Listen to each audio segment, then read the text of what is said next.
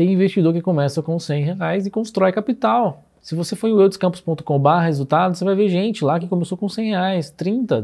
Tem gente que começou com 20 dólares, fez 600 reais e está até hoje construindo capital.